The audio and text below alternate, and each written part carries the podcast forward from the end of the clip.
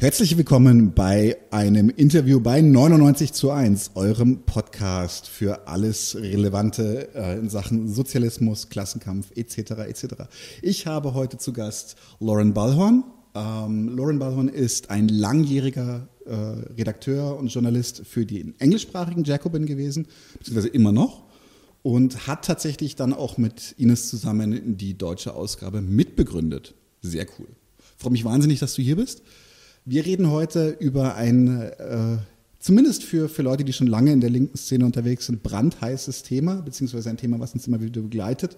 Wir reden über Antifa, nicht nur den Begriff, sondern auch, was bedeutet Antifa, was ist die Geschichte der Antifa und was ist unsere Haltung dazu, beziehungsweise was bedeutet Antifa heute und äh, wo ist sie effektiv, wo haben wir, freundlich formuliert, solidarische Kritik. okay. Ich würde sagen, wir steigen gleich drauf ein. Ähm, die erste Frage, die ich eigentlich immer ganz gerne stelle, äh, ist, sag mir mal drei Namen, die dich politisch maßgeblich beeinflusst haben. Einfach assoziativ, intuitiv, können morgen schon andere sein. Ähm, gut, ich würde ich würd sagen, so politisch ähm, hat mich als erstes äh, Star Trek geprägt. Ähm, Schön. Also jetzt in meiner Kindheit. Nice. Explizit der Kapitän Benjamin Sisko von Deep Space Nine. Ähm, und ich glaube auch, auch bis heute, dass, also ich, äh, ich finde die neuen Star Trek-Serien unerträglich schlimm und ein weiterer Indiz für den Zerfall unserer populären Kultur. Ähm, kann die auch alle nicht gucken, aber ich gucke nach wie vor gern die Klassiker und ich glaube, dass bis heute diese Grundauffassung von Star Trek, also eine humanistische, antirassistische, antisexistische ähm, äh, sozusagen Grundkonsens äh, jetzt im Nachhinein, glaube ich, hat das mich sehr stark geprägt als äh, Kind und Jugendliche und so ein bisschen die, ähm, ja, quasi die Grundkoordinaten gelegt, die ich dann später mit marxistischen und sozialistischen mhm. Ideen ein bisschen ausgebaut habe. Ähm, politisch, muss fast sagen, leider inzwischen, ähm, politisch hat mich, haben mich sehr stark die Ideen von Leo Trotzki geprägt mhm. als junger Mensch. Ähm, ich, Wieso leider? Ja, das ist dann Punkt 3, äh, der nächste Name. Aber ja, ich habe mich sehr stark, also ich wurde sehr stark von trotzkistischen Ideen geprägt, weil ich in meiner Jugend, äh, ich meine, ich bin in den Vereinigten Staaten aufgewachsen. Ähm, erstes große politische Ereignis war der 11. September, der übrigens heute 20 Jahre geworden ist. Und ähm, weil ich aber auf dem Land aufgewachsen bin, ähm, habe ich zwar diesen, diesen aufkommenden Nationalismus und antimuslimischer Rassismus und diese vulgäre Amerika über alles Haltung mitbekommen, aber ich war nicht in einer Stadt und hatte deshalb nichts Reelles an Gegenkräfte oder so, mit denen ich mich auseinandersetzen konnte oder zu denen ich ein Verhältnis aufbauen konnte. Und äh, deshalb war meine Politisierung auch auf eine sehr abstrakten Art und Weise. Mhm. Ähm, viel im Internet gelesen, äh, viel abstrakt darüber nachgedacht, wie sollte der Sozialismus ausgehen oder aussehen, warum ist er gescheitert. Und da fand ich die Erklärungen von äh, Trotzkisten, äh, von Trotzki selbst, aber auch von verschiedenen äh, äh Nachgängern von ihm damals am, am, am, einleuchtendsten. Mhm. Ähm, und war deshalb lange irgendwie in diesem Lage zu sortieren. Und ich glaube, ein dritter Text, der mich stark beeinflusst hat, und ein dritter Denker ist selber ein Trotzkist gewesen, Hal Draper. Mhm. Ähm, aber äh, was ich am meisten von Herrn Draper mitgenommen habe und was ein Stück weit auch meine politische Ideen bis heute beeinflusst, ist ein Aufsatz, das er geschrieben hat Anfang der 70er, als er selber die trotzkistische Bewegung ähm, äh, verlassen hat. Und da äh, schrieb er über ähm, das politische Innenleben der sogenannten Mikrosekte und ah, äh, hat ein äh, bisschen ausdekliniert, das Wesen einer politischen Kleingruppe, die ziemlich abgeschnitten vom sozusagen vom eigentlichen Klassenkampf, von der eigentlichen Politik lebt und vor allem an der an der Reproduktion sich selbst arbeitet, äh, aber nicht in der Lage ist, ähm, äh, äh irgendwie dauerhaft ein Verhältnis zu dem äh, großen Ganzen aufzubauen. Mhm. Und das das, äh, das hat mich damals sehr stark geprägt und hat ähm, hat mich dazu gebracht, äh, mich mit einem gewissen Verständnis von linker Politik zu brechen, mhm. sei es trotzkistisch, äh, linksradikal, was weiß ich, und nämlich äh, eine Politik, die vor allem auf den Aufbau von kleinen Gruppen mhm. basiert ist. Und seitdem oder abgefangen, ab dem Punkt habe ich mir viele Gedanken darüber gemacht, ähm, warum ist es eigentlich, dass ähm, dass radikale linke Ideen nicht in die gesellschaftliche Mitte drängen. Ähm, äh, warum ich es, ist es, dass so viele politische Gruppen wie Freundeskreise funktionieren und wie können wir das überwinden?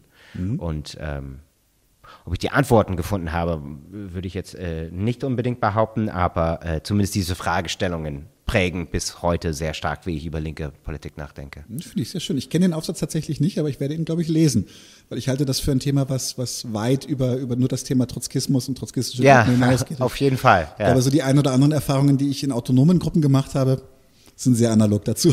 Kann ich mir sehr gut vorstellen. cool.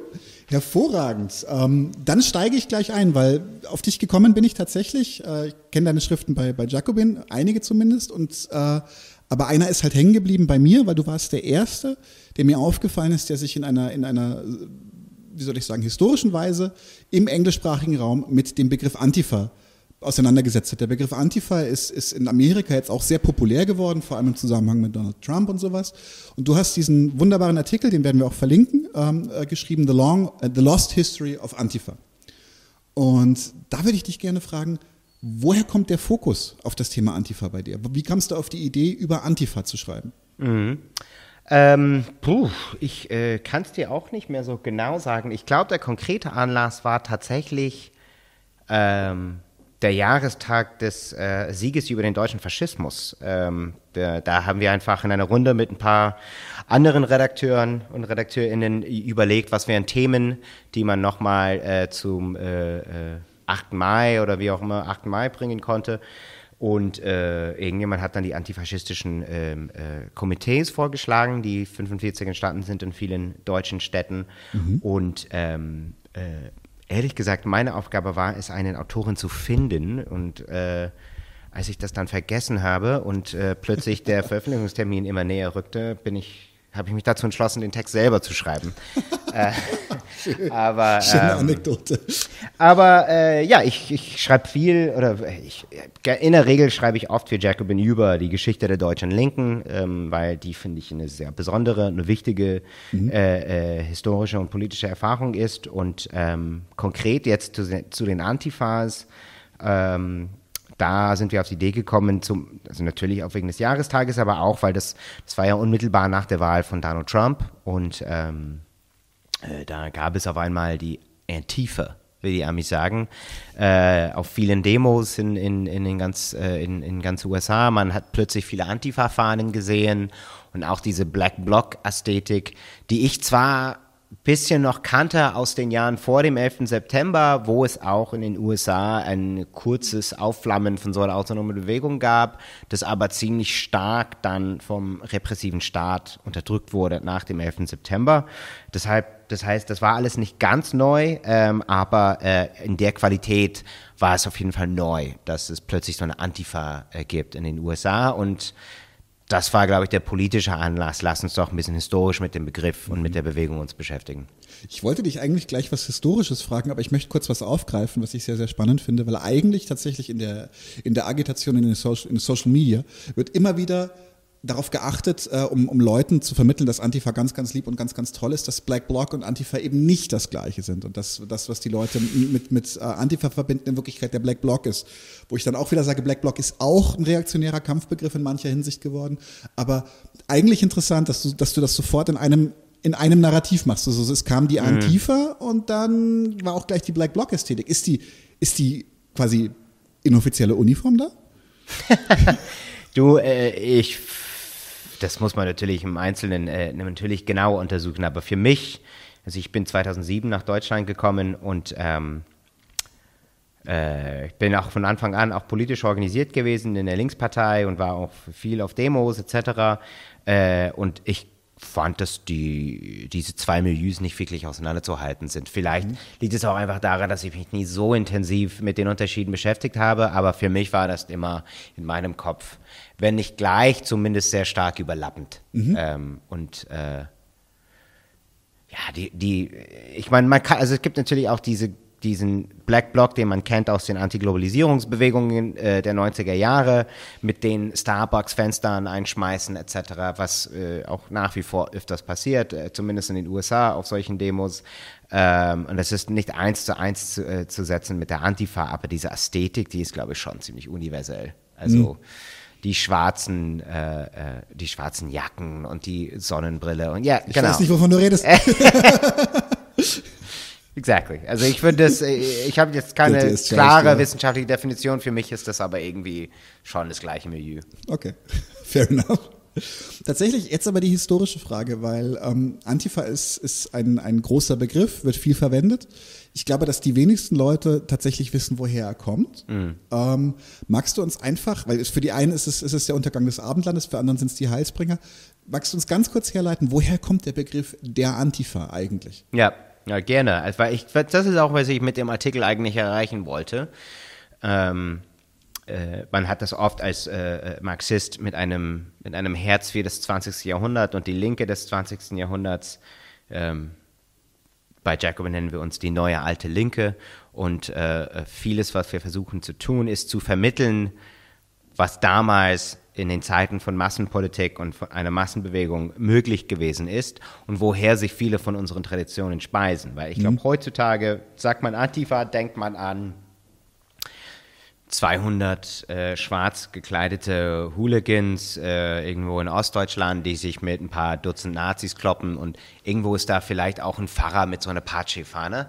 Ähm, äh, aber eigentlich kommt der Begriff natürlich aus der Weimarer Republik, ähm, aus äh, einer ganz anderen Zeit in der deutschen Geschichte, ähm, wo es tatsächliche Massenparteien gab, äh, die nicht nur Massenparteien waren in dem Sinne, dass viele Menschen für sie gestimmt haben, sondern sie hatten auch Organisationen und Massenorganisationen. Ähm, äh, äh, die deutsche Arbeiterbewegung, äh, die größte Arbeiterbewegung äh, der Geschichte, die mächtigste Arbeiterbewegung der Geschichte und auch, also meines Erachtens nach wie vor der glorreichsten Momenten in der deutschen Geschichte, äh, war ja ab 1919 gespalten in äh, nicht nur in zwei, aber tatsächlich in mehreren Parteien. Man hatte die Sozialdemokratische Partei, äh, die bis heute besteht und wahrscheinlich auch die nächste Regierung anführen wird. Mal gucken. Ähm, man hatte aber die unabhängige Sozialdemokratische Partei, die sich 1917 äh, von der SPD abgespalten hat entlang der Kriegsfrage. Dazu hatte man auch die äh, Kommunistische Partei äh, äh, mit einer Orientierung auf Moskau und auf die neue Regierung der Sowjetunion, aber auch die Kommunistische Arbeiterpartei, die Sozialistische Arbeiterpartei. Es gab wenn man die alle zusammennimmt, wahrscheinlich mindestens ein Dutzend linke Kleinparteien und dann die drei großen. Äh, und die wurden alle konfrontiert mit einem äh, äh, gemeinsamen und sehr gefährlichen Gegner der nationalsozialistischen deutschen Arbeiterpartei oder wie auch immer sie hieß, äh, die Nazis äh, von Adolf Hitler. Und ähm, ich meine, wir wissen ja, wie das geendet ist. ähm, aber äh, in den Jahren vor der Machtergreifung gab es eine Reihe von Versuchen äh, seitens vor allem der zwei größten Parteien, der dann wiedervereinigten SPD und der KPD, äh, gemeinsame antifaschistische Kampforganisationen und äh, quasi Abwehrorganisationen zu gründen. Was immer daran haperte, dass die beiden Parteiführungen unversöhnlich äh, äh, äh, äh, gegeneinander eingestellt waren. Also es war wirklich nicht möglich, die KPD und die SPD an einen Tisch zu bringen. Beide Seiten hatten aber ihre eigenen Versuche, jenseits der Parteigrenzen größere Massen in den, Antifaschist in, in, in den antifaschistischen Widerstand zu organisieren. Und die Antifa war eine Initiative, die überwiegend, aber nicht nur auf die Initiative von der Kommunistischen Partei zurückging ähm, und war ein Versuch, sozialdemokratische Arbeiter und auch unabhängige Arbeiter zu gewinnen für eine gemeinsame Einheitsfront gegen die Nazis. Und Antifa, klar, steht für Antifaschist, antifaschistische Aktion, äh, antifaschistische Ausschüttekomitees. Es gab da eine äh, große äh, Anzahl von Initiativen auf lokaler Ebene, die ähm, äh, zwar nicht die Nazis verhindert haben können, aber zumindest ähm, jetzt historisch betrachtet äh, beweisen, dass, dass es viele, viele, viele Deutsche gab, die nicht mit den Nazis einverstanden waren und dass es durchaus viele Versuche gab, ähm, leider äh, erfolgslos oder überwiegend erfolgslos, äh, ihnen ähm, äh, Widerstand äh, zu leisten, auch nach der Machtergreifung. Und das ist, glaube ich, ähm, äh, wenn es uns heute darum geht, äh, was sind interessante oder lehrreiche Episoden aus der Geschichte, obwohl ich immer gegen Vergleiche sind, historische Vergleiche sind und gegen Vergleiche mit der Weimarer Republik. Ich glaube, dieser Versuch, große antifaschistische Bündnisse aufzubauen, die stützten auf, die, die halt auf Massenorganisationen stützten, äh, ist ein sehr klarer Kontrast äh, zu dem, was wir als Antifa verstehen heutzutage. Mhm. Ähm, weil es einfach nicht mehr diese Massenorganisationen gibt. Ähm, dafür kann ja die Antifa auch nichts. Aber es ist einfach ein grundlegend anderer politischer Stil und politischer Moment als damals. Mhm. Das ist ja, soweit ich weiß, gab es damals auch dieses berühmte Plakat heraus zur antifaschistischen Aktion. Genau. Und dieses Logo mit den zwei Fahnen ist, glaube ich, äh, ist prototypisch für das Logo, das man heute auch häufig sieht, meistens mit ja. der schwarzen und der roten Fahne. Ähm, was, was ja auch eigentlich einen Zusammenschluss suggerieren soll. Also auch das moderne Logo mit Schwarz und Rot soll ja genau die Verbindung der Sozialisten mit, dem, mit den Anarchisten suggerieren, dass man zusammen als antifaschistische Aktion steht. Richtig, richtig. Ähm, man muss trotzdem sagen, äh, das war ja alles Initiative der KPD. Auch die Künstler, die dieses Logo entworfen haben, waren Kommunisten oder sympathisierten zumindest mit den Kommunisten. Ob sie selber Mitglieder waren, weiß ich nicht so ganz genau. Und äh, die die Intention der, der KPD-Führung war, ähm, äh, quasi eine Einheitsfront ohne der Führung zu bilden. Also wir machen ein Angebot an die Parteibasis mhm. und durch die gemeinsame Aktion sollen sie auch davon überzeugt werden, ähm, dass wir die besseren Klassenkämpfer sind. Mhm. Ähm, äh, man kann natürlich äh, jetzt nicht nur der, die KPD die Schuld geben, auch die SPD war unversöhnerisch äh, äh, gegen die KPD eingestellt. Man hat sie oft rot lackierte Faschisten genannt. Also es gab auf jeden Fall auch keine Anstrengungen von sozialdemokratischer Seite, äh, dieses Bündnis zu schmieden. Ähm, es gab aber viele Initiativen von unten, von, von der Basis von beiden Parteien. Also mhm. erst recht außerhalb der Großstädten, ähm, wo, die, äh, wo die Gegensätze zwischen den Parteien äh, nicht ganz so stark waren, wo vielleicht auch die Nazis stärker waren und deshalb auch der Druck stärker wurde. Zur Einheit gab es 32 und 33 viele, viele Initiativen in kleineren und mittelgroßen Städten ähm, zu gemeinsamen Aktionskomitees aufzurufen. Kann man, kann man, ich glaube, die Eiserne Front war so ein bisschen sozialdemokratischer Genau, Eiserne Front, äh, äh, äh, Reichsbahner Schwarz-Rot-Gold, genau, das war ein ähnlicher Versuch von der SPD ähm, und auch mit einer ähnlich unversöhnlich äh, äh, Anti-Haltung gegenüber ähm, dem Konkurrenten im eigenen ja. Lager, genau. Ja. Ja. Ähm, ist witzig, weil inzwischen sieht man die Symbole gemeinsam auf, als Buttons auf dem gleichen Hemdkragen, was ich sehr, sehr witzig finde. Ich glaube, die wenigsten wissen bei äh, der Eisernen Front, was da tatsächlich der Hintergrund ist. Das ist für sie halt auch ein Symbol gegen rechts. Ja. Ist okay. Ich das, ist aber, das ist bei vielen solchen äh, historischen äh, Ikonen oder Symbolen ähm, der Fall. Auch bei den, äh, bei den Rechtsradikalen, dass das einfach ja. so ästhetische Elemente übernommen werden von ihrem ursprünglichen Bezug komplett entfernt werden. Also ah, ich hatte, ja. also ich genau, ich also ich hatte auf jeden Fall als junger Linker ein T-Shirt mit dem Eisernen Front-Logo drauf, aber dann standen auf den Pfeilern Educate, Agitate, Organize. Äh, das hatte natürlich nichts mehr mit dem ursprünglichen Kontext zu tun, aber das wurde dann einfach irgendwann übernommen und das finde ich auch schön irgendwie, dass solche, dass solche Elemente von unserer Geschichte in äh, abgewandelter Form oder abgeänderter Form weiterleben. Ähm, äh, leider äh, geht oft einfach ein historisches Bewusstsein verloren, äh, mhm. wovon alle, die zumindest alle, die über Strategie nachdenken wollen, wahrscheinlich profitieren würden. Ja, es ist halt, es ist halt nur noch ein Symbol. Es ist ein sympathisches Symbol, aber es ist nur noch ein Symbol. Aber da lass uns, lass uns nachher nochmal zu reden. Weil tatsächlich, wenn man heute den Begriff Antifa in die Luft wirft, ich würde jetzt mal sagen, vor allem im, im nicht dediziert linken Bereich oder sowas, dann hast du zwei Entwürfe. Oder teilweise sogar auch von Leuten, die sich selber als Antifa identifizieren. Du hast den rechten Entwurf, die mit Antifa einfach alles, alles ist mit einem Kamm scheren, alles Linksradikale ist irgendwie Antifa wird über, vor allem die Antifa, was ja wunderbar ist, weil es die Antifa nicht gibt, ähm, ist ja also per Definition dezentral inzwischen. Und du hast das Selbstverständnis, dass Antifa ist alles, was irgendwie gegen rechts, gegen Nazis ist. Und ich bin jetzt mal frech und sage, ich bin mit beiden Definitionen nicht einverstanden. Mhm. Wie geht's dir damit? Ähm, ich weiß nicht, ich finde es schwer. Also wir hatten ja vor dem Dreh noch mal ein bisschen gesprochen über, wie genau definiert man X oder Y. Und ich finde es nicht so einfach. Ähm, für mich ist Antifa, oder vielleicht muss man auch differenzieren zwischen Antifa und Antifaschismus. Weil mhm. ähm, für, mich ist an, für mich ist die Antifa dieses Moment vor der Machtergreifung und dann auch wieder die Monate nach äh, dem Sieg über den deutschen Faschismus, wo es wieder eine in äh, praktisch jeder großen Stadt äh, spontane antifaschistische Initiativen, Komitees, Ausschüsse gab. Dresden zum Beispiel war sehr stark, Stuttgart, Berlin, wo die Überreste der deutschen Arbeiterbewegung quasi aus den Aschen emporstiegen und für eine sehr kurze Zeit versucht haben, ähm, einen, eine, eine, Art sozialistische Politik zu betreiben. Da gab mhm. es äh, landesweit ähm, wirklich ernst gemeinte Versuche von alten Veteranen aus den Arbeiterparteien, nochmal einen antifaschistischen Neustart in Deutschland zu organisieren. Der wurde im Westen unterdrückt, im mhm. Osten quasi integriert äh, und dabei auch ein Stück weit unterdrückt, äh, aber zumindest nicht auf eine ganz so konfrontative Art wie im Westen.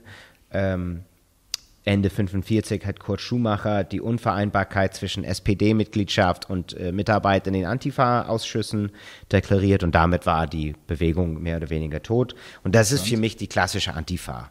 Ähm, äh, ich finde, wir sollten auch diese historische Tradition bewahren und äh, nicht in Vergessenheit äh, geraten lassen, weil sie für mich auch der Beweis ist, dass alternative Entwicklungen in Deutschland möglich waren. Mhm. Ähm, und das dürfen wir nicht vergessen, dass der Faschismus nicht unvermeidbar ist, nicht äh, oder äh, nicht historisch vorprogrammiert war, sondern das Resultat von strategischen Fehlentscheidungen, wirtschaftliche Konjunktur, aber dass es immer ein subjektives Element dabei gab, weil ich finde, das, das dürfen wir auch nicht vergessen heute. Ähm, auch wenn ich nicht glaube, dass der Faschismus vor der Tür steht. Wir dürfen nicht vergessen, dass das, was wir tun und dass unser Handeln einen Unterschied machen kann und auch unser falsches Handeln äh, einen wirklich schlimmen Unterschied machen kann. Und dann gibt es halt, ich würde sagen, die autonome Linke. Ich mhm. glaube, äh, fast die meisten Menschen meinen, wenn sie Antifa sagen, zumindest in Deutschland und in den Vereinigten Staaten, das ist sicherlich nochmal anders in einem Land wie Italien mit seiner mhm. eigenen äh, autonomen Geschichte, äh, äh die äh, nochmal etwas anders geartet ist als äh, hier in Deutschland. Aber was die meisten Menschen meinen, wenn sie Antifa sagen, ist, glaube ich, die autonome Linke. Da muss man sicherlich auch noch unterscheiden zwischen der klassischen autonomen Linken der 70er, 80er, frühen 90er und das, was wir heute kennen, was, ähm, würde ich sagen, auch irgendwie auch viele äh, ideologische Ähnlichkeiten mit dem Linksliberalismus aufweist, aber in einer ästhetischen Hülle, die eher an die autonome Linke erinnert. Genau. Ja. Ähm, und, äh, und dann gibt es einfach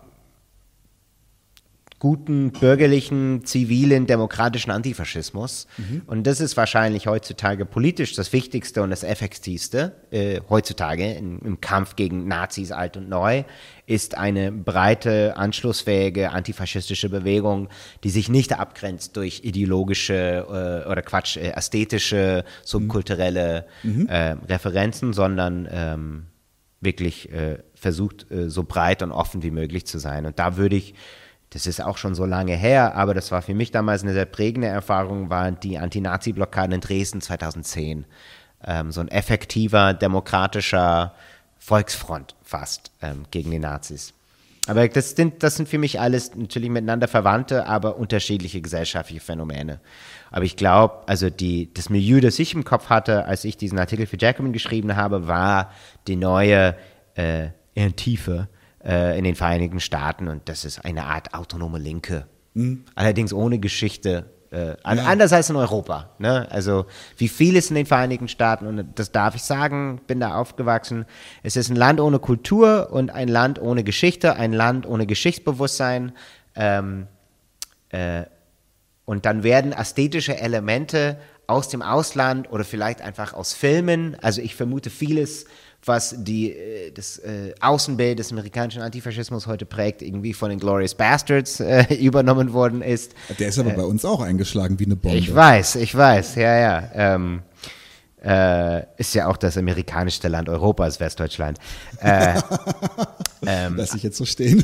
äh, aber ja, ich glaube, ich glaube, dass die Antifa heutzutage in den Vereinigten Staaten ist eine Mischung aus dieser autonomen Linken mit Überlappungen in das linksliberale und liberale Lager.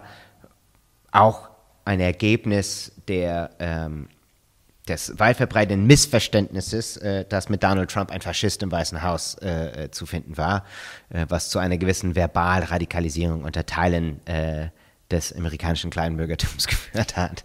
Weil mich das tatsächlich selber interessiert, weil ich habe kein Problem damit, Donald Trump als Faschist zu bezeichnen. Ich, mich würde aber sehr interessieren, warum du sagst, tu es mal lieber nicht. Mm. Kriegst du das in, nicht, dass wir dieses Interview jetzt vollkommen hijacken mit dieser Debatte, aber kriegst du das in ein paar Sätzen hin? Ja, ich, gut, also das ist natürlich eine komplizierte Frage, aber ich finde es äh, nicht nützlich, den Begriff Faschismus anzuwenden äh, in einem solchen Kontext, weil Faschismus ist ja mehr als nur, mein Faschismus ist nur als eine Ideologie, sondern auch eine Bewegung und ich glaube, diese Bewegung stand, es gab keine ähnliche Bewegung hinter Trump, es gab nie eine ideologisch äh, kohärente Bewegung hinter ihm. Ähm, es gab eine Ansammlung von Kapitalfraktionen, ähm, mhm. ja.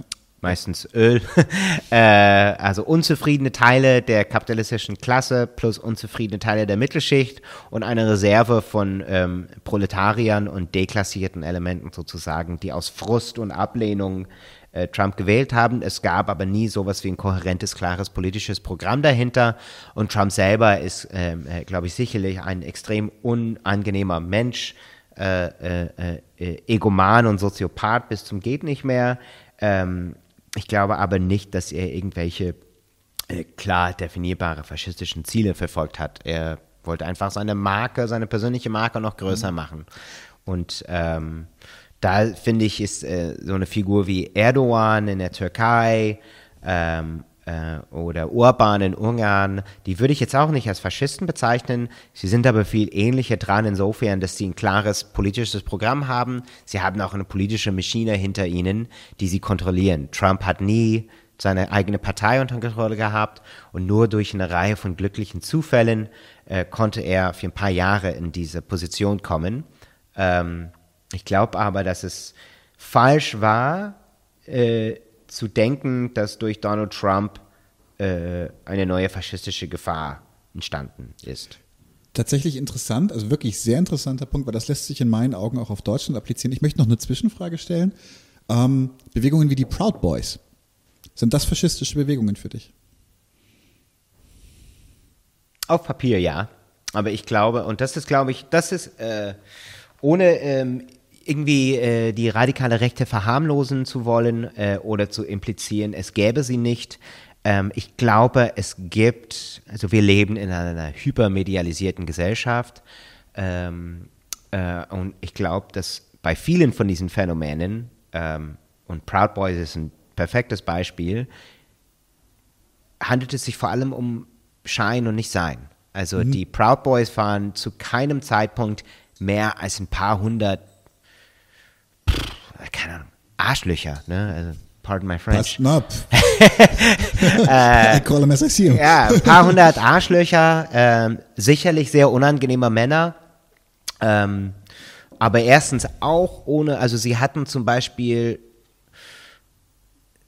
sie verteidigen irgendwie die Idee des Westens, ja, das hat, das ist, da ist natürlich etwas Faschistisches, etwas Rassistisches darin angelegt. Viele von ihren Mitgliedern waren aber nicht mal weiß im klassischen Sinne. Sie hatten viele Latino-Mitglieder, viele äh, Asiaten, äh, wie auch immer man das bezeichnen möchte. Ähm, klar, nicht viele Afroamerikaner in ihren Reihen, aber durchaus auch eine Handvoll. Ähm, was finde ich auch nochmal den Begriff oder die Anwendung des Begriffes Faschismus problematisiert, weil der, diese, diese rechte Ideologie des 21. Jahrhunderts ist oft nicht eins zu eins äh, äh, äh, ähm, äh, überlappend mit so einer Rassenideologie des 20. Jahrhunderts und ich glaube, was massiv überschätzt wurde auf dieser Seite der, der Atlantik, war, wie groß diese Bewegung wirklich mhm. war. Also äh, auch viele linke Denker, die ich durchaus respektiere in, in Deutschland und Europa, haben immer wieder über immer wieder die Proud Boys zitiert als ein Beispiel von irgendwie einer neuen SA, die jetzt in den USA auftaucht. Und was ist passiert? Es stellt sich heraus, ihr großer Anführer ist seit zehn Jahren FBI-Informant gewesen. Äh, die ganze Gruppe zerbricht nach ein paar Enthüllungen und da ist, davon ist nichts mehr. Ähm, und dass es so schnell zerbrechen konnte und auseinanderfliegen konnte, finde ich, zeigt, dass das vor allem ein Plan paar kluge politische Unternehmer waren sozusagen, die verstanden haben, wie die Medien funktionieren und haben mit Provokation und Medienbildern den Schein einer Bewegung vorgetäuscht. Aber genau das Gleiche ist zu sehen mit Richard Spencer, hm. äh, der äh, sicherlich auch hier äh, äh im Januar 2017 diese Konferenz organisiert hat, wo er gesagt hat, Heil Trump, ne? und hat dann den Hitlergruß gemacht äh, und die liberalen Medien von Washington DC bis Würzburg, genau, sind ausgeflippt, die neuen Nazis.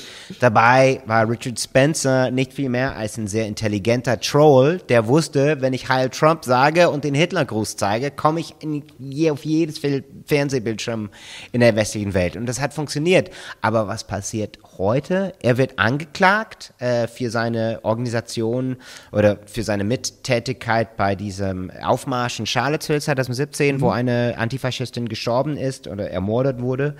Ähm, er ist völlig pleiter, er kann sich keinen Anwalt leisten, sein Leben ist komplett zerstört. Ähm, und das ist, was von dem neuen Faschismus von vier Jahren übrig geblieben ist. Und das für mich sagt oder bedeutet, dass er nie so stark war, wie wir dachten.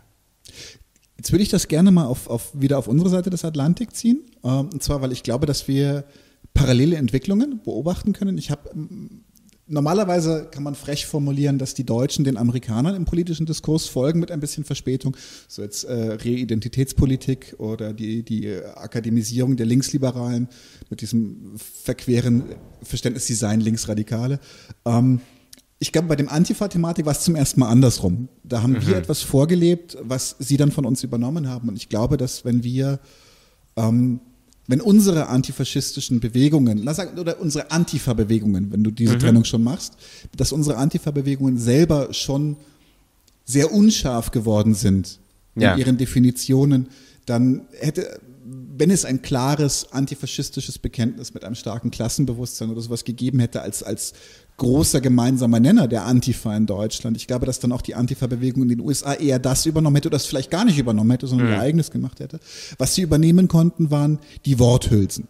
Ja. Und ähm, da wollte ich jetzt kurz noch rein, weil Antifa ist inzwischen das ist, das ist, das ist so breit aufgestellt. Auf der einen Seite hast du es gerade begrüßt, hast gesagt, also auch ein bürgerlicher Antifaschismus, aber du hast es da Antifaschismus genannt, sei sehr wünschenswert, aber es gibt inzwischen mehr Antifa-Initiativen, als ich, ich kann sie nicht mal mehr alle aufzählen, auch in ihren Begrifflichkeiten. Ich weiß von, von einer, ähm, von einer königlich bayerischen Antifa, die sich so ein bisschen als satirisch empfindet. Ähm, da aber auch zumindest toxisch antideutsche Inhalte auch mit transportiert. Es gibt eine antideutsche Antifa, bei denen es eine schwarze und eine israelische Fahne ist. Also äh, bisschen wie Rule, äh, äh Rule 34 mit, mit Porn ist es so, ist es mit Antifa, if you can think it, there's Antifa of it. Ähm, und es gibt aber auch tatsächlich katholische Antifaschisten, die sich auch als solche bezeichnen. Ähm, es ist also eine extreme Diversität. Wie beurteilst du das?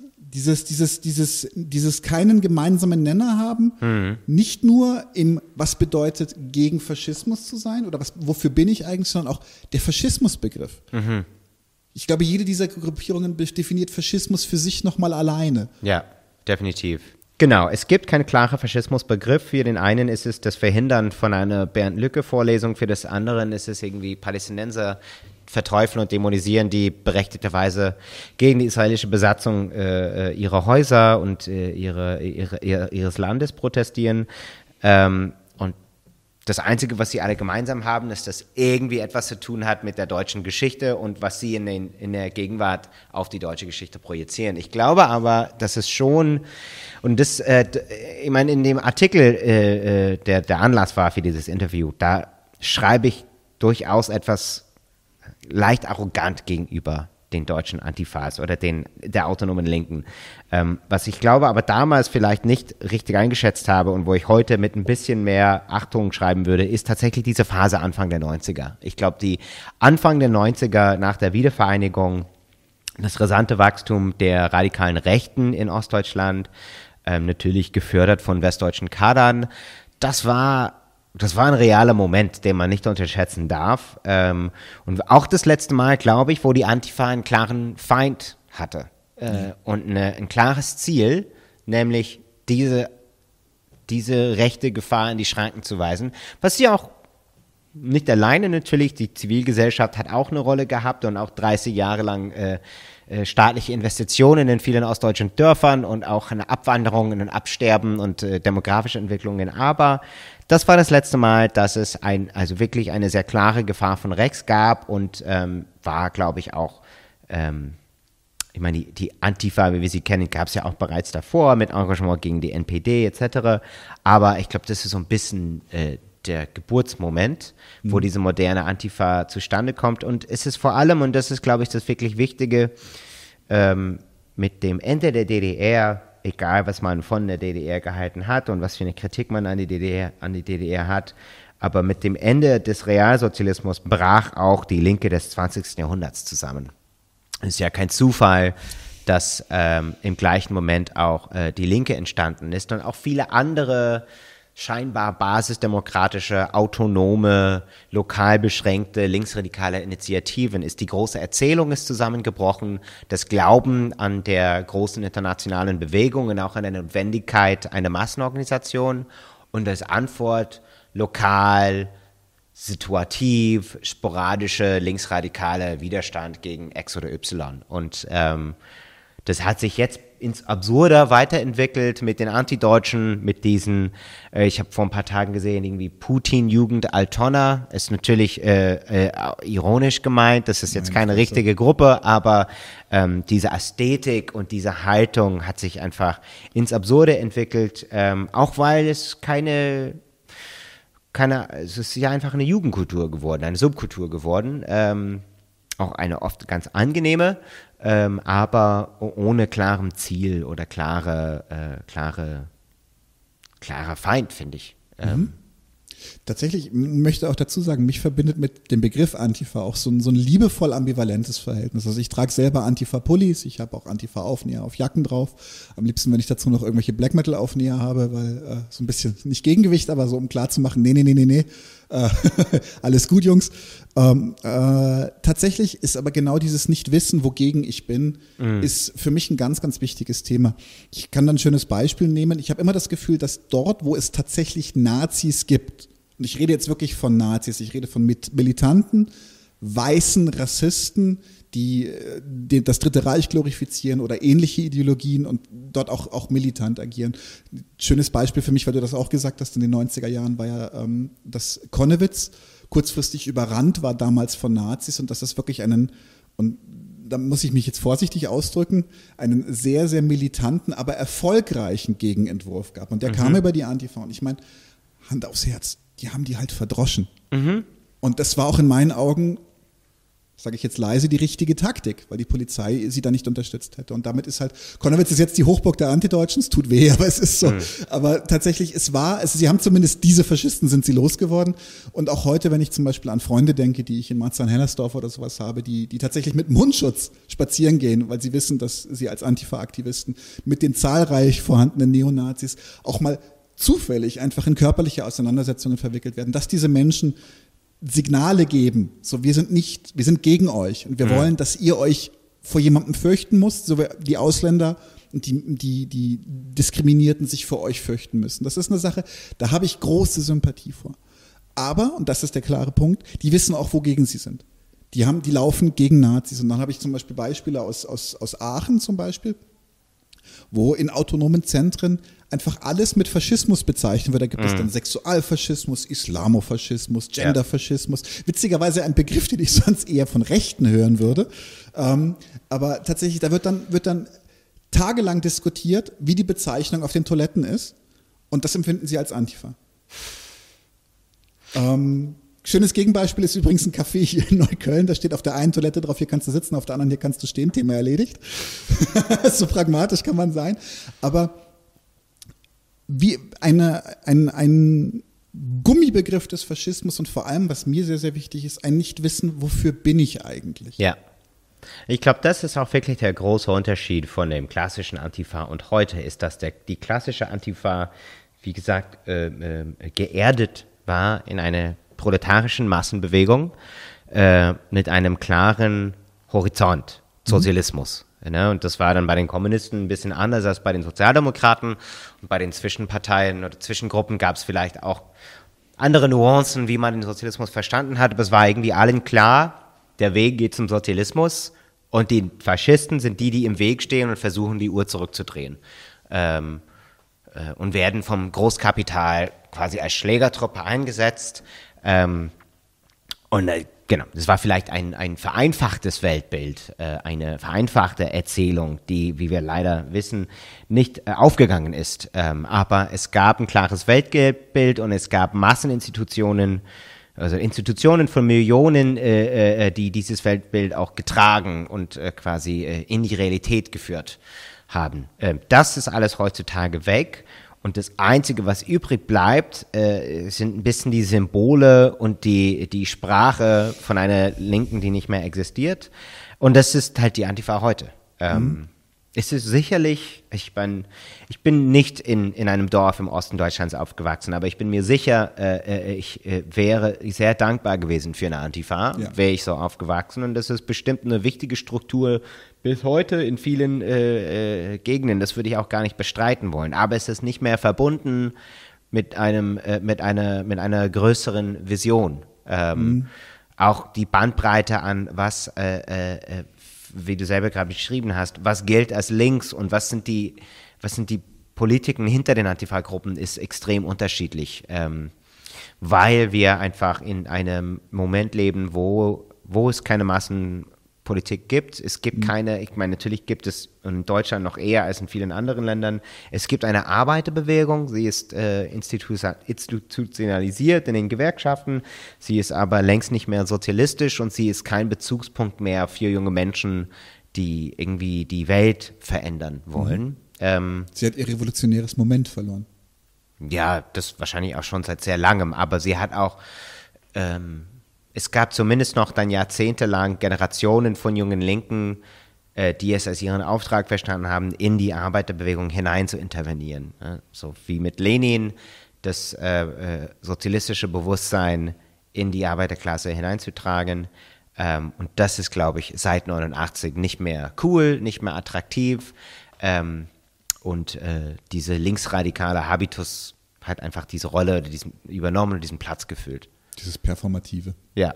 Und es ist nicht immer nur performativ, aber es ist mit einem sehr begrenzten Horizont. Mhm. Man denkt nicht mehr über das äh, Große und Ganze nach, mhm. ähm, sondern nur über, was kann ich heute machen, was kann ich in, meinem, in meiner Region, in meinem Ort machen. Und man glaubt einfach auch nicht mehr an die soziale Transformation, gesellschaftliche Transformation. Ähm, es ist nur noch Abwehr und meine Nische verteidigen. Ja. Ähm, die Abwehr, die Ab also ich möchte da auch wirklich, dass diese, diese Kritik an dem Begriff auch wirklich als solidarische Kritik verstehen, in weitesten Strecken, es gibt da auch Ausnahmen. Aber tatsächlich ist es ja so, ich finde auch dieses Situative, dieses Momentane, das kann seinen Wert haben. Gerade wenn es, wie, ich gerade gegeben habe, wenn es akute Beispiele gibt, so da machen sich Nazis breit oder richtige Faschisten, äh, und da dann intervenieren mit von mir aus sogar direkten Aktionen. Bin ich ich habe dann ein breites Spektrum von dem, was ich da ethisch korrekt finde. Ja, man soll auch nicht vergessen, die klassische Antifa, das waren auch Straßenkämpfer. Ja. Die haben Nazis getötet. ähm, äh, mehrere hohe SED-Apparatchiks haben vor dem Zweiten Weltkrieg oder vor 33 Nazis auf offener Straße erschossen in Berlin und das war auch gut so. Also ähm, Darf man das eigentlich sagen? Eigentlich nicht. okay. wir, wir, wir, machen einfach, wir machen einfach ein langes Piep okay. drüber. dann sollen die Leute interpretieren, was du gerade gesagt hast. Aber es war auch eine andere Situation. Die Nazis Na, haben auch äh, geschossen. Natürlich, ist, ne? ja, natürlich. Ja. ich meine, das darf man nicht vergleichen. Es gibt zwar, es gibt zwar einiges an, an, an, an Toten durch Faschisten und Rassisten in Deutschland. Ich möchte das auf keinen Fall kleinreden. Aber was zum Beispiel, und das fand ich einen schönen, schönen Punkt von dir, was dahinter fehlt, ist eine große, starke Organisation, das, also wir hatten, natürlich hatten wir den NSU. Und das ist auch eine absolute Katastrophe, vor allem wie damit umgegangen wurde. Und das haben sie alle verkackt. Also ja. vor allem, vor allem die Staatsapparate haben das, äh, haben da verschissen auf einem Level, das kann man kaum noch so, also ich kann es mir, kann es kaum in Worte fassen. Allerdings, dass zum Beispiel eine, eine, die, dass die AfD eine Regierungspartei wird, ähnlich auch in dem Konstrukt, wie jetzt zum Beispiel unter von Papen die NSDAP in eine Minderheitsregierung geschoben wird, um den linken Umsturz zu verhindern. Mhm. Dazu haben wir leider keine stark genug Linke, als dass diese Taktik für das Bürgertum relevant wäre. Ich kann mhm. mir vorstellen, dass die AfD eventuell mal zu, zu Königsmachern verwendet werden wird und Definitiv. es vielleicht die eine oder andere ja. Koalition mit ihr geben wird. Aber auch innerhalb der AfD, ich meine, das ist schon eine andere Narrative als die NSDAP. Ja. Ich verachte sie mit, mit jeder Faser meines Körpers und ähm, zumindest emotional könnte ich ihn durchaus auf den Mund boxen. Ähm, aber es ist schon noch, schon noch ein Unterschied. Was ähm, deswegen damals, und das ist ja auch passiert, hat ein mörderisches Regime quasi an die Tür geklopft. Ein absolut mörderisches Regime, in dem es um, um, um Völkermord ging, um Auslöschung und nicht mehr irgendwie um, wir catern so ein bisschen an diese Befindlichkeiten, aber in Wirklichkeit sind wir radikal marktliberal. Mhm. Beziehungsweise ist das das, was uns eigentlich trägt. Und dass man da zum Beispiel fast notwehrmäßig agiert. Also mhm. jetzt nur um meine Lanze für deine Aussage und für deinen, mhm. für deinen positiven mhm. Bezug darauf zu brechen ich glaube, wir machen uns keinen Begriff davon. Wir haben zwar auch ein System, das tötet auf seine Art und Weise, aber verschliffener, abstrakter, als die NSDAP es getan hat. Also wir, wir steuern nicht auf einen neuen Holocaust zu, wir steuern wahrscheinlich auf eine Klimakatastrophe zu, die vielleicht in Völker, in Sachen, in Sachen zahlenmäßig vielleicht äquivalent wäre. Aber es ist nicht dieses systemische, wir vernichten Menschen der Vernichtung halber, weil es unsere Ideologie ist. Und ja, möchte mich jetzt nicht zu sehr zerfasern in der Thematik, aber dass, dass da der, der Revolver locker sitzt im Gürtel, ja. muss ich dir ein bisschen beipflichten. Mhm. Ja, äh, wie du vorhin gerade meintest, es gibt einfach keine starke Linke, die den Faschismus für die herrschende Klasse überhaupt interessant machen würde. Weil niemand, äh, okay, niemand ist vielleicht übertrieben, aber es ist, Hitler war nicht vom Anfang an äh, der Liebling der deutschen Unternehmer. Äh, der war eine Notlösung, ähm, eine unangenehme Notlösung auch für viele, einfach weil er auch schlicht Sie fanden ihn als vulgär. Vulgär und peinlich, ja. Äh, so ein Waschlappen als Staatsmann äh, an der Spitze deines Staates, an der Spitze des Deutschen Reiches zu haben, war bestimmt auch unangenehm für viele. Ähm, und das ist aber, das ist genau der Grund, warum ich, äh, egal ob es AfD ist oder Trump und seine Leute in den USA oder auch die rechten Parteien in Osteuropa, ähm, ich würde sie nicht gleichsetzen oder vergleichen mit den faschistischen Bewegungen der 20er, 30er Jahre, weil wir einfach nirgendwo in der Welt in einer Situation gerade sind, wo es tatsächlich eine Zuspitzung zwischen links und rechts gab, gibt, die so gewaltig ist, äh, dass sie droht, irgendwie äh, den Status quo äh, äh zu kippen. Und deshalb glaube ich nicht, dass es nützlich oder notwendig ist, äh, für, für, für Kapitalisten einen faschistischen Staat äh, zu, zu fördern. Ähm. Das finde ich einen super interessanten Gedanken, den wir da gerade aufgreifen. Jetzt würde ich ganz, einfach weil das für mich unter dem Thema Antifaschismus immer noch funktioniert, aber ich möchte das, das, den Ball kurz in der Luft halten. Es ist jetzt Gegenfrage, wenn wir als linksradikale Bewegung oder als, sagen wir mal, linksrevolutionäre Bewegung, um den Begriff linksradikal nicht äh, überzuschauen, aber als linksrevolutionäre Bewegung so stark werden würden, dass wir eine Massenbewegung haben, die den Status quo hinterfragt. Glaubst du, dass es dann automatisch auch zu einer Hinwendung des Kapitalismus zum Faschismus kommen wird? Glaubst du, die Geschichte würde sich da ein bisschen wiederholen?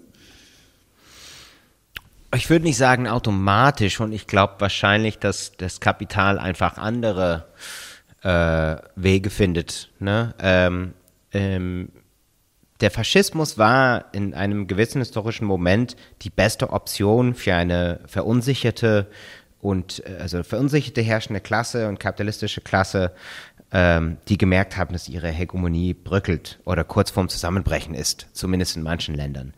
Ähm, äh, sie hätten aber bestimmt auch andere Optionen oder Bewegungen ausgenutzt, ähm, äh, wenn das äh, auch gut funktioniert hätte. Also ich finde zum Beispiel, ja, ich meine, schau einfach, äh, äh was äh, Jeremy Corbyn und Bernie Sanders passiert ist. Ähm, gut, ob sie eine Mehrheit hätten bilden können, ist natürlich immer eine offene Frage, aber da haben einfach ihre politischen Gegner und die großen Finanziers andere politischen Kräfte gefördert, um äh, sie zu brechen. Also besonders brillant war, glaube ich, in äh, England einfach den Teil der britischen Labour-Partei zu fördern, die ein zweites Referendum wollten, um damit ganz bewusst die Partei zu spalten. Ähm, leider haben das viele in Deutschland nicht verstanden. Äh, ja, oh, ärgerlich. Ja, genau. Äh, das sind einfach Weltbürger. Äh, die wollen einfach in Europa bleiben. Genau, aber es war eigentlich ganz klar, jeder Zyniker hat verstanden, dieser Teil der Partei wird gefördert, um Jeremy Corbyns Koalition auseinanderzutreiben. Ähnlich wie in den Vereinigten Staaten äh, äh, dann gewisse äh, liberale Stimmen stark gemacht wurden, um äh, die Koalition um Bernie Sanders zu schwächen. Also man braucht nicht jedes Mal den Faschismus. Mhm. Aber Sie werden auf jeden Fall nicht zulassen, dass die Linke friedlich an die Macht kommt und friedlich die Gesellschaft äh, transformiert, wie wir äh, öfters in der Geschichte erlebt haben. Das äh, ist leider wahr. Ich würde jetzt gerne nochmal zurück zum, also zum Antifa-Begriff in Deutschland und sowas. Ähm, beziehungsweise auch die USA, weil äh, mir geht es jetzt gerade so ein bisschen um Taktiken, die sie anwenden. Und da würde ich gerne mit dir ein bisschen Ping-Pong spielen, was, was da so passiert, weil ähm, die amerikanische Antifa verhält sich sehr, sehr ähnlich der deutschen. Das heißt, es wird dann, wird dann Recherche gemacht zum Beispiel, also viel findet sich auf dem kulturellen Bereich statt. Also es wird dann, dann werden Redner verhindert, es werden Konzerte verhindert von zum Beispiel häufig von Black Metal Bands aus Norwegen, die dahin hier und da irgendwie islamophob waren oder sogar äh, Schulterschluss mit Neonazis gemacht haben. Und äh, das gab es zumindest in Deutschland schon mal. Und zwar hatten wir in den 90er Jahren, ich habe mit dir ein bisschen gesprochen, du hast da auch ein bisschen Einblick gehabt, gab es so in diesem Post-Industrial-Umfeld so diesen Apocalyptic Folk, der dann später auch Neo-Folk bezeichnet wurde, was ich einen Fehlbegriff finde, die ich auch, den ich auch ablehne. Ähm, so um Bands kennst du vielleicht Death and June, Soul Invictus. Und da muss man ja wirklich sagen, da braucht man eine hohe Ambiguitätstoleranz als Linker, um da politisch äh, äh, sich zu positionieren. Ähm, vor allem bei Death in June. Also das ist äh, und da gab es dann eine, eine Schwemme von so, von so Antifa-Initiativen, die auch erfolgreich ähm, allen klargemacht haben, dass die Neofolk-Szene im Grunde ein Sprungbrett für Rechtsradikale ist. Ich möchte jetzt wirklich den Disclaimer voranstellen. Sie hatten mit ihrer Recherche und mit ihren Schlüssen extrem häufig recht, so weit, dass heute die Neofolk-Szene und äh, dass Leute aus der Neofox-Szene von damals und heute Wortgeber für die identitäre Bewegung sind. Also mhm. da hat sich wirklich ein, ein, und die identitäre Bewegung, kann sein, dass du mir widersprichst, den würde ich schon mindestens eine Nähe zum Faschismus mhm. zusprechen. Mindestens, mhm. wenn ich sie nicht gleich als Faschisten bezeichnen würde. Und da wurden dann in, in, in Magazinen haben dann Leute wie, wie, wie der Semlitsch Lichtmess äh, haben dann dafür über Musik geschrieben, die heute äh, dann mit äh, Martin Sellner oder sowas äh, mhm. auf Du und Du sind.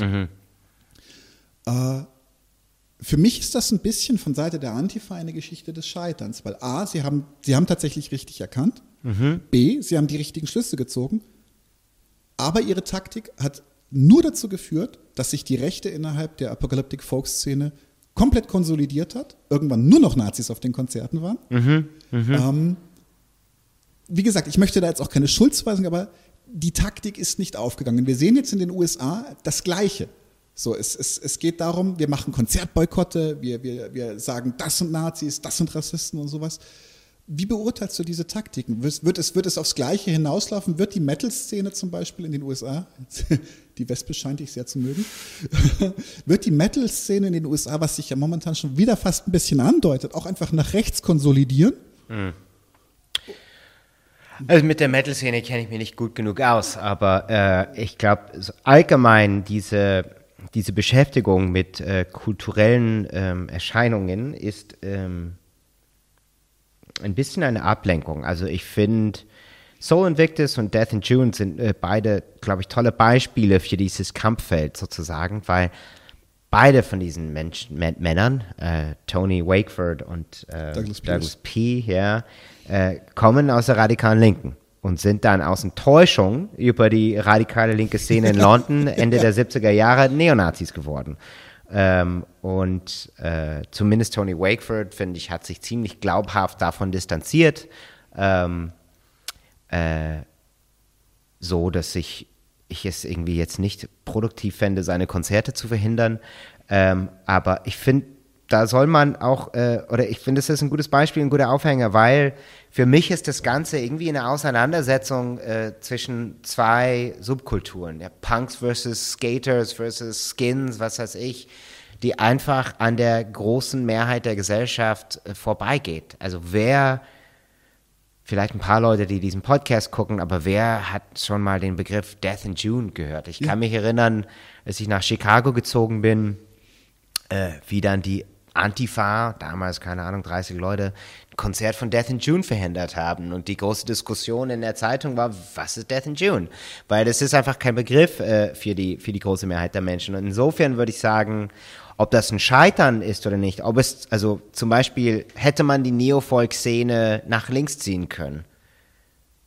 Keine Ahnung, who cares? Mhm. Also, äh, äh, kleine, nischenhafte Musikszenen sollen nicht unser Kampffeld sein. Ähm, äh, das heißt nicht, dass ich äh, äh, dass es mir jetzt irgendwie wichtig wäre, dass Neonazi-Bands das Recht haben, aufzutreten. Das auch nicht. Also ich weine denen auf jeden Fall keine Tränen nach, wenn die Antifa ihre Konzerte verhindert. Es ist aber, finde ich, einfach nicht die Aufgabe einer politischen Linken, äh, äh, Gedankenpolizei in kulturellen äh, Milieus zu spielen, sondern halt politische, äh, äh politische Kämpfe in der Gesellschaft äh, anzufechten. Und deshalb wenn wir über Erfolge und Scheitern der Antifa-Bewegung, würde ich nochmal auf Dresden 2010 mhm. gucken, weil ich finde, das ist, ähm, ich bin da vielleicht auch ein bisschen voreingenommen, weil ich damals auch ziemlich stark involviert war. Ähm, aber das war so ein Moment, äh, äh wo äh, tatsächlich ein breites Bündnis geschmieden wurde, wo auch die Kirchen involviert worden sind, auch die SPD, glaube sogar die CDU ähm, und der größte Neonazi-Aufmarsch Europas verhindert wurde und auch jetzt langfristig eigentlich auseinandergeschlagen wurde. Und das ist, das ist eine, auch wenn auch, ich kann mir gut vorstellen, dass 70 Prozent der Dresdner weder die Nazi-Demo noch die Anti-Nazi-Demo wirklich wahrgenommen haben. Mhm. Ähm, wir reden trotzdem eigentlich nur von fünf oder zehntausend Menschen in einer Stadt von einer halben Million. Äh, wir sollen es auch nicht überbewerten. Trotzdem, das war eine Intervention äh, in den Alltag, der auch den Alltag irgendwie ein bisschen geformt und geprägt hat und eine politische Niederlage für die ähm, äh, für die Rechten dargestellt haben. Diese ganze Kämpfe um Subkulturen und Szenen, ich glaube, wir lassen am besten die Finger von. Ähm, weil ich weiß nicht, wen wir damit überzeugen. Und ich weiß auch nicht, ob es so wichtig ist. Also. Jetzt tatsächlich mal eine Gegenfrage, weil ich selber, ich, ich hadere mit einer konkreten Antwort an der Stelle mit mir selber. Und ähm, aber was ich weiß zum Beispiel aus meiner eigenen Vergangenheit, ist, dass aber zum Beispiel Musik schon ein Rekrutierungsmittel sein konnte. Das heißt ja, also, absolut. Das heißt, Rechtsradikale, ähm, man kennt die alten Bands von früher oder sowas. In meiner Jugend waren es Bands wie Störkraft und Lanzer, die auch offen narzisstisch waren, muss man mhm. auch mal sagen. Da gab es dann keine Diskussion über irgendwelchen Kryptofaschismus oder ist das jetzt strukturell antisemitisch, sondern das war einfach Nazis, ja. Punkt, Ende aus. Ja. Hakenkreuze auf dem Cover, weiß Bescheid. Ähm, das wurde schon verwendet. Das wurde verwendet, um Leute, und man hat dann am Anfang, haben die Leute drüber gelacht, weil zum Beispiel Lanze ist ein gutes Beispiel, die Texte sind ein bisschen witzig, wie man zu diesem Humor schickt, soll jetzt jeder für sich selber definieren, aber es war, hatte so was locker Partymäßiges, so Party-Narzissmus, mhm. könnte man mhm. sagen. Ähm, ich bin, ich bin da, ich glaube, ich bin einverstanden damit, nein, ich bin einverstanden damit, wenn ein antifaschistisches Bündnis zum nicht nur Boykott auf, sondern in die direkte Aktion geht, um zum Beispiel ein Lanzer-Konzert zu verhindern. Da bin ich voll dabei. Wo ich auch bei dir bin, ist aber, das ist kein großer politischer Wurf. Mhm. Wir, wir, haben nicht die Welt verändert, wir sind, kein, wir sind keinen Millimeter näher an der sozialen Umwälzung. Es ist gut, dass sie nicht gespielt haben, aber die Revolution ist genauso weit ja. weg wie vorher. Ja, ja, da würde ich mitgehen. Also erst recht bei harten Nazi-Bands. Klar, klopft mit denen von mir aus. Ähm, ich werde auf jetzt auf jeden Fall nicht, äh, ich bin jetzt auf jeden Fall nicht hier, um irgendwie die Redefreiheit von Nazis zu verteidigen. Und ich habe auch selber überlebt, wie über die Neofolk-Szene Szene, äh, Schulfreunde von mir nach Rex abgewandert sind. Ich würde auch diese Dynamik gar nicht leugnen äh, wollen. Ähm, und äh, äh, das hat mich persönlich natürlich auch sehr getroffen, zu sehen, wie Freunde in diese Richtung sich entwickeln. Ich habe aber einfach nie ich, ich würde einfach trotzdem politisch sagen, das ist leider Gottes nicht so wichtig. Mhm, ähm, ja. äh, es ist viel wichtiger, was auf der großen Bühne passiert. Es ist viel wichtiger, was die Entwicklung der AfD zum Beispiel ist, wie die Entwicklung der wirklich großen rechten Kräften ist und nicht diese Kleinkämpfe innerhalb einer Szene. Ähm, das ist bestimmt auf dem Land oder in einer Kleinstadt nochmal eine andere Geschichte. Ähm, aber äh, jetzt, wenn ich über Politik nachdenke, interessiert mich eigentlich nicht, ob Death in June äh, auftreten darf in Berlin oder nicht und äh, ob da ein paar Antifas hingehen mit Baseballschlägern. Ich glaube, jeder, sagen wir so, jeder, der so leidenschaftlich ist, dass er oder sie bereit ist, Stunden pro Woche in politische Arbeit zu stecken äh, und in eine politische Organisierung zu stecken, und davon brauchen wir auch viel mehr Menschen, soll es dann lieber auf eine Gewerkschaft anwenden, in eine breitere Kampagne wie Deutsche Wohnen in eigenen investieren, als in Katz und Maus spielen mit ein paar Neonazis. Mhm. Äh, das glaube ich ist einfach, ähm, ich würde nicht sagen, dass es eine Zeitverschwendung ist, aber es ist vielleicht ein suboptimaler Ressourceneinsatz. Sagen wir es so. Diplomatisch ausgedrückt.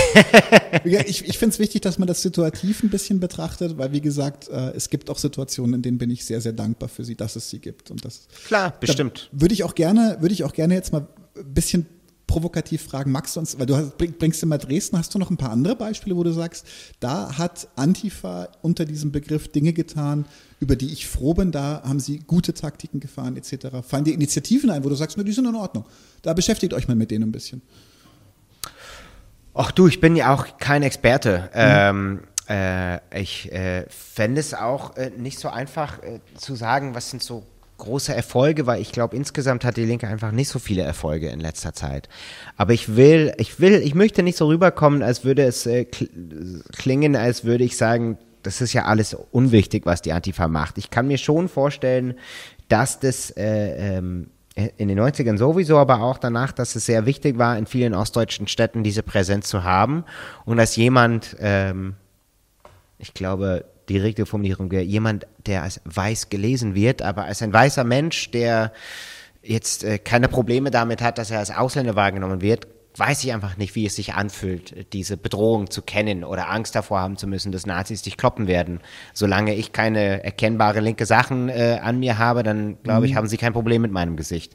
Ähm, und das würde ich alles jetzt nicht äh, äh, äh komplett äh, äh, abschreiben wollen. Ähm, aber äh, vielleicht gebe ich ein ambivalentes Beispiel, weil es ist ein Beispiel, äh, äh, das ich schon öfters mit Genossinnen und Kollegen diskutiert habe. Das Fusion Festival. Mhm. Ähm, Fusion Festival ist ja, ich war selber noch nie da gewesen, leider. Äh, na, ich glaube, ich bin zu alt dafür inzwischen. Ähm, Fusion Festival finanziert ja viele linksradikale antifaschistische Projekte, ist irgendwie eine Initiative, die auf die äh, radikale Linke zurückgeht.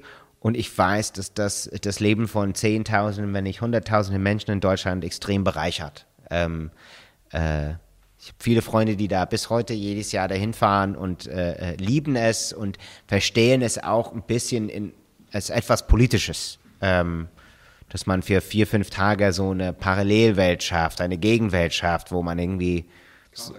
Genau. Ähm, und ich sehe das viel ambivalenter.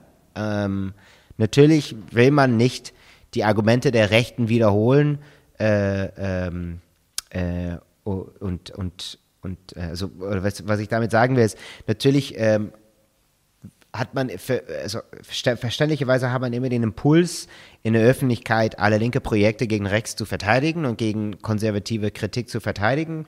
Ähm, aber ob sowas wie ein großes Musikfestival ein Erfolg sein sollte, bin ich mir nicht sicher. Ähm, natürlich ist das ein cooles Festival. Äh, ist das ein politisches Projekt? Ich, würde ich in Frage stellen. Und ich glaube, ähm, äh, dass es auch ein Problem ist der Verschiebung des Verständnisses davon, was ist eigentlich politische Organisierung, ähm, was, was gilt als Erfolg, wo wollen wir hineinintervenieren. Äh, dass das nicht mehr so klar ist, das ist ein großes Problem an autonomer Politik. Ähm, für mich ist ein autonomes Zentrum, ist ein Club sicherlich eine gute Infrastruktur, die für viele Jugendliche und äh, Menschen, die vielleicht in der Mitte der Gesellschaft nicht so gut ankommen, äh, ein, ein, ein toller Gewinn. Ob es dem Klassenkampf dient, würde ich sagen, eher nein. Und ähm, ja, ich finde es deshalb schwer, äh, andere Erfolge auszupicken, ähm, weil ich finde tatsächlich, dass es nicht so viele gibt. Okay. Das klingt aber so ein bisschen, als wenn du das momentan auch auf die, generell auf die deutsche Linke applizieren würdest. Ja. Okay. Bisschen, ja. Nicht nur die deutsche. Äh, ich wohne halt in Deutschland. Ich bin Mitglied einer linken Partei in Deutschland. Ich verbringe deshalb auch viel Zeit damit, auch über die deutsche Linke zu sprechen. Aber ähm, die gesamte Linke äh, befindet sich natürlich in der Defensive. Die Erfolge sind eher rar und bescheiden. Ähm, äh, die deutsche Linke ist vielleicht manchmal besonders äh, awkward dabei, aber ich würde jetzt nicht sagen, ich würde nicht die deutsche Linke rauspicken als besonders unerfolgreich oder besonders schlimm. Wir sind einfach alle in einer historischen Krise gefangen. Fair enough. Tatsächlich würde ich jetzt aber trotzdem nochmal den Begriff Antifa ein letztes Mal bemühen und würde sagen, wenn du den Begriff Antifa mit einem Konzept füllen dürftest, für dich idealistisch, das für dich funktioniert und das seinen Beitrag leistet ähm, zur, zur sozialen Umwälzung, zum, zur, ja, zu Klassenbewusstsein, zu antirassistischen mhm. Kämpfen mhm. im Kontext von Klassenbewusstsein. Magst du uns da was skizzieren? Was wären für dich, was wären für dich Ansätze, wo das gut funktionieren kann? Nee, ich glaube, es gibt, es, gibt eine, es gibt eine laufende Debatte, würde ich sagen. Ähm, ich denke zum Beispiel, äh, als du die Frage gestellt hast, habe ich zum, an, an Sebastian Friedrich gedacht, der glaube ich auch schon mal Gast war bei dir. Ja. Ähm, bei der Gründung von äh, Aufstehen gegen Rassismus. Ähm, der hat eine Kritik, ich, kann, ich weiß nicht mehr wo genau geschrieben. Äh, er hat quasi kritisiert, dass das Bündnis auch SPD einschließt und Grüne und ich glaube sogar CDU, ich bin mir nicht mehr sicher, weil das sind ja die Kräfte, die an der wachsenden Polarisierung in der Gesellschaft schuld sind und deshalb zumindest indirekt das Wachstum der Rechten fördern. Und man darf deshalb erst nicht mit denen ein Bündnis machen, sondern müsste eine offensivere Strategie ähm, äh, entwickeln, die quasi die, die klarere Gegensätze zieht. Und ähm, ich bin mir nach wie vor nicht sicher, wo genau ich in dieser Debatte stehe, weil einerseits glaube ich schon, wenn wir den klassischen Antifaschismus anschauen, die Aufgabe des Antifaschismus ist, den bürgerlichen demokratischen Staat und die Freiheitsrechte, die damit einhergehen, zu verteidigen gegen autoritäre Kräfte, die uns sozusagen zurück ins 18. Jahrhundert schicken wollen. Und ich halte diese Aufgabe nach wie vor für essentiell wichtig auch wenn ich nicht glaube, dass unsere bürgerliche Rechte im Moment besonders bedroht sind. Ähm, äh, würden sie aber bedroht werden, dann bräuchten wir eigentlich genau so eine Instanz. Und das ist für mich, diese, dieser klassische Antifaschismus, der hat insofern noch einen Platz in, in, in unserem politischen Arsenal oder ähm, Bouquet, wie auch immer man das sagen möchte. Ähm, und das ist, das ist für mich klassische Antifa-Arbeit. Wo ich skeptisch bin, ist, ob Antifa-Organisierung an sich äh, mehr werden kann als das, was es jetzt ist. Weil äh, du hast ja diese große Heterogenität beschrieben, äh, dieses Fehlen von einem klaren Ziel. Und ich glaube, was wir brauchen, sind linke Parteien, also ich würde sagen sozialistische Parteien, ähm, sozialistische Parteien, die Menschen aus, von allen möglichen Hintergründen, religiös, kulturell etc. pp., aber auch aus verschiedenen Industrien, verschiedenen Branchen zusammenbringen äh, für schlicht gesagt mehr soziale Gerechtigkeit. Und als Marxisten äh, würde ich sagen, äh, das bedeutet auch früher oder später eine Überwindung des Kapitalismus, irgendwie ein Bruch wahrscheinlich eher über eine Reihe von längeren transformativen Schritten, aber ein Bruch mit dem bestehenden System. Und dafür brauchen wir halt eine Massenorganisierung von allen Menschen, die einen solchen Fortschritt wollen. Ähm, ich bin mir nicht sicher, ob die Antifa, wie sie jetzt besteht, wirklich ein großer Teil von einer solchen Koalition sein wäre oder würde, ähm, einfach weil sie, weil sie zu subkulturell ist. Also ich ähm, Vielleicht auch, weil ich nicht in Deutschland aufgewachsen bin. Ich konnte mit dieser Ästhetik und mit diesem Habitus nichts anfangen. Und ich glaube, so geht es vielen Menschen, die nicht Rex sind, die nicht reaktionäre Ideen haben, aber diese Ästhetik, diese Mentalität ist einfach nicht attraktiv. Und deshalb glaube ich, wird das in der, seiner jetzigen Form notwendigerweise auf diese Subkultur beschränkt bleiben. Und ähm, dabei ist aber meiner Meinung, dass die allergrößte, die allerwichtigste Aufgabe aller Linken heutzutage sein muss, aus der Subkultur herauszubrechen. Also aus der Nische herauszubrechen, ähm, sozusagen normal zu werden, mit Normies sprechen zu können. Und dafür ist diese Antifa-Ästhetik einfach nicht förderlich. Und dafür, da, deshalb sage ich immer wieder Dresden, weil ich finde, ähm, Antifaschismus ist dann nur nur wirklich effektiv oder kann nur langfristig effektiv sein, wenn er über die Straßenkämpfe hinausgeht und über die Katz-und-Maus-Spiele hinausgeht, sondern wirklich neue gesellschaftliche Mehrheiten fördert. Mhm. Und das ist, glaube ich, die Aufgabe der, der Linken heute. Mhm. Okay, und ob die Antifa darin einen Platz findet oder nicht, das ist so ein bisschen ihnen überlassen. Ja, genau. Okay, fair enough. Cool. Dann würde ich sagen, machen wir hier Schluss, weil das war jetzt in meinen Augen ein gutes Schlusswort. Ähm, dann bedanke ich mich schon mal für das Interview, hat mir sehr viel Freude gemacht. Ähm, auch unsere Zuschauer, wenn ihr Anmerkungen, Anregungen habt, packt es in die Comments. Äh, ich werde auch, also ich habe ja selber auch ein bisschen Hintergrund in der Thematik. Vielleicht kann ich euch noch so ein paar Antworten oder sowas geben, wenn ihr noch Fragen habt. Dann also bis denne. Leute, wir brauchen eure Hilfe. Und zwar als allererstes, folgt uns bitte überall, wo ihr uns folgen könnt. Wir sind auf YouTube, auf Facebook, auf Twitter. Wir sind jetzt mittlerweile auch auf Twitch. Gebt uns Instagram. Dort Instagram sowieso, genau, gebt uns dort einen Follow, äh, like dieses Video bitte, überhaupt jedes Video, das ihr euch anschaut, bitte liken, warum nicht, ist doch einfach nur ein Klick da, damit helft ihr uns ungemein. Wenn ihr uns abonniert auf YouTube, klickt auch die Glocke, dann werdet ihr immer informiert, wenn wir live gehen, dann könnt ihr dazukommen. Äh, je mehr Leute live mit uns unterwegs sind, desto äh, besser sind dann auch die Views und desto besser ist das für den Algorithmus. Wir haben außerdem ein Patreon-Konto. Genau patreon.com slash 99 zu 1. Wenn ihr so richtig dabei sein wollt, äh, könnt ihr euch ein Membership-Level aussuchen. Wir haben drei verschiedene Stufen. Gibt dann solche Sachen wie zum Beispiel diese neuen Nachspielepisoden, wo wir jetzt die erste gemacht haben. Und äh, ihr habt auch Zugang zu unserer Discord-Community. Weiters haben wir einen paypal.me slash 99 zu 1 Link, falls ihr denkt, naja, sind schon schnaffte Typen, aber mehr als einmal will ich nicht zahlen, dann könnt ihr uns da auch ein bisschen Geld schicken. Wir haben tatsächlich inzwischen relativ signifikante laufende Kosten, weil wir einen hohen Qualitätsanspruch haben. Insofern, wir sind wirklich auf eure Unterstützung angewiesen an der Stelle.